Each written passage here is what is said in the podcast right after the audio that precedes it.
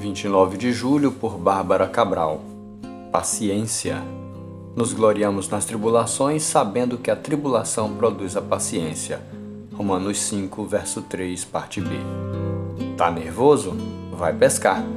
É muito comum ver essa frase em para-choques. Só paramos para ler quando estamos atrás de um lento caminhão no engarrafamento ou na estrada.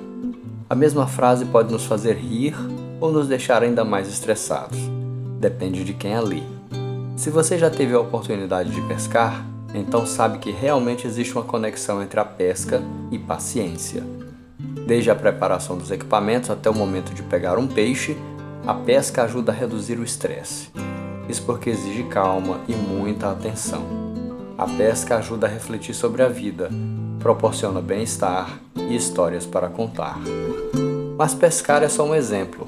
Para ter paciência, precisamos passar por alguma experiência que nos obrigue a sermos pacientes. A Bíblia afirma que o sofrimento produz paciência. Por isso devemos ser pacientes na tribulação. O maior exemplo é o próprio Cristo, que na cruz suportou com paciência os que mereciam o castigo e que iam ser destruídos. Ser paciente é a única forma eficiente de enfrentar os problemas do dia a dia.